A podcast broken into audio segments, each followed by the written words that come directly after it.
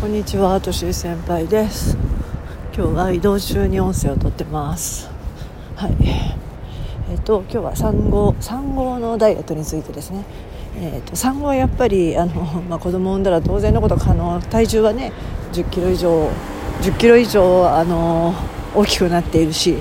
産んだとはいえすぐにこう動き回ることができないとよくね産後に体引き締めないとってちょっと焦ってしまいますよね。で実際に骨盤もあのちょっと若干開いて、えー、と開いてしまうから体型が若干変わってしまう。でもそれそのままにしておくとやっぱり体ってそのままになっちゃうから、ね、なるべく早いうちに元に戻す。というのがの必要だと思います。だからといって、ね、子供を置き去りにして何かできるってわけでもなくスポーツジムに行けるわけでもないじゃないですか。で小学校とかになってある程度手が離れればね、そういうところに行くことも可能かもしれないけど、まあまあ、まだまだ子供をおんぶしたり抱っこしたり おっぱいあげたり寝かしたり食事作ったりするのが大変な時。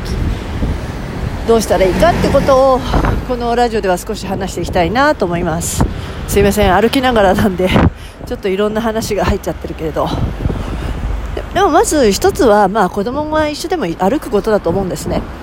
ベビーカーで、えーと、連れて行けるようになったらちょっとでも外の空気が吸えるようになったらとにかくスーパーまででもいいしあの近所でもいいし公園でもいいしあの歩いてみる。でとにかく歩くこと体を動かすことです。多分出産した人は経験があると思うんだけれどもあの分娩台の上に乗ってずっと何十時間力んでたら体がこちこちに動かなくなったって経験あるかなと思うんですよ。私も実は3のあのやっぱり、ね、結構長い時間お産にかかって、えーと、と手すりにつかまっていって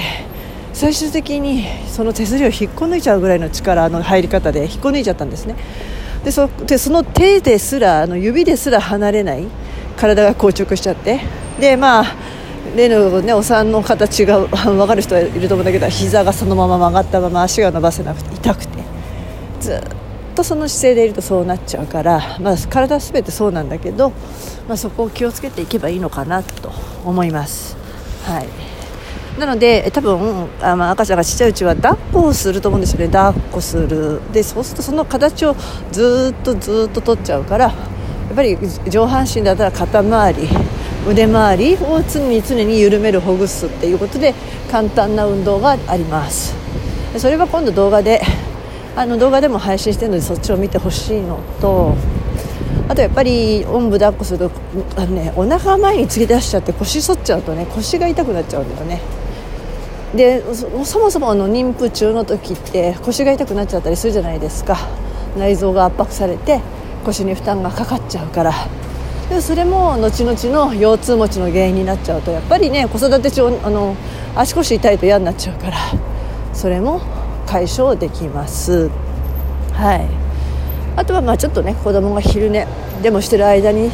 できる簡単な運動。ねお腹やっぱりあの出ちゃうからお腹を早く引っ込めたいよねっていう時に、まあ、やりがちなのが腹筋運動なんだけど実はあれ危なくて腹筋運動はあんまり推奨しません。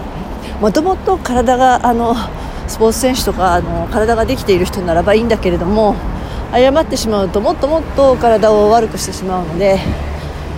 お腹を引き締めるっていうことでもうお話ができるかなと思います、ま、とにかくあの、まあ、産後っていうのはある程度の体が回復期を過ぎたらやっぱりまあ病気ではないので動かしていくこと。でその癖が後々いざねえーと、